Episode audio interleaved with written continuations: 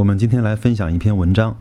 文章的题目叫《珍惜你手中国内行业龙头的股权》。投资要有大格局，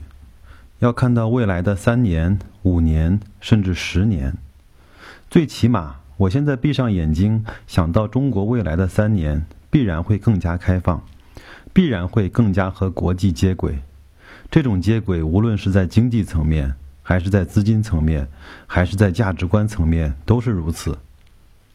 当国内和国外的越来越接轨的时候，价值观越来越趋同的时候，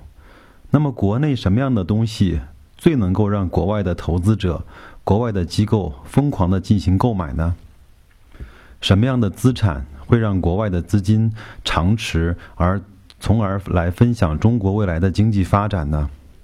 写到这里。大家其实应该清楚地意识到，最简单、最有效的办法，其实就是持有国内各个行业的龙头企业，特别是在一些完全竞争的国内龙头企业的股权，这样是最简单也最为直接来分享国内经济再发展所产生的效益。在目前国内 A 股注册制明明在实施，却是只做不说的情况下，越来。原来越来越宝贵的壳资源、壳价值将慢慢的消失，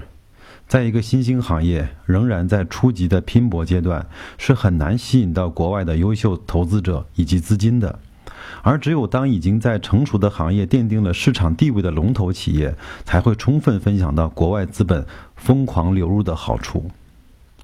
当国内的投资者还在乐于写文章给报社去质疑格力为什么不现金去收购银龙，而是在怀疑这怀疑那的时候，海外的投资者每一个交易日不声不响的以每天三个亿的左右的增持量在不断的增持。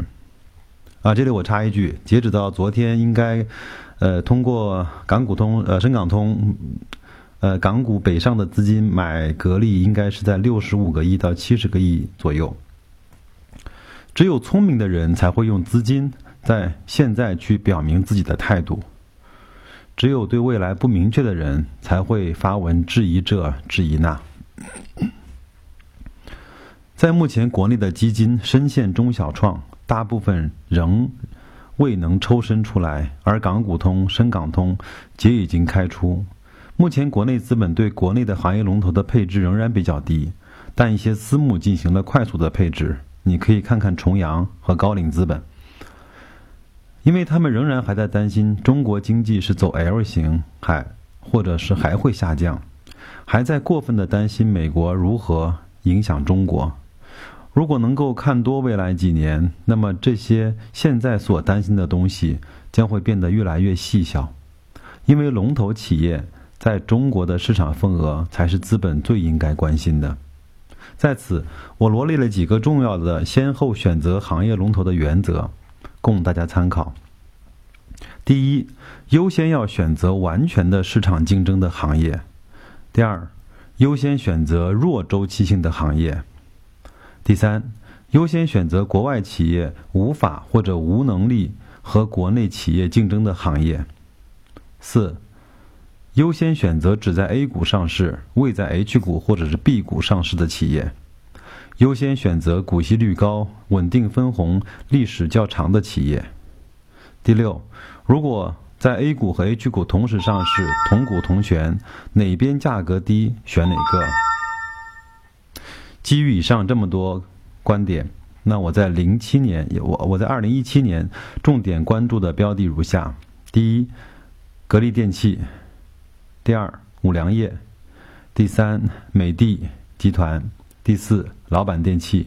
第五，贵州茅台；第六，双汇发展；第七，承德露露；第八，万华化学；第九，上汽集团；第十，微福高科。后面还有，我就不一一念下去了。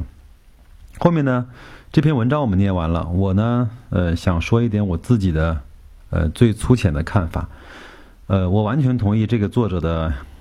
呃一些观点。其实我们在投资股票，其实就是在投资一家企业。那投资这个企业，呃，就是在投资两个东西：第一是它的生意，第二呢是它的管理层，它有一个有一个什么样的老板，就决定了他会以什么样的方式来做这个生意。呃，我们拿格力来说，格力最近又创了新高。那我觉得，它连年分红的情况下，其实国内的投资者就是在享受的格力的利润的增长。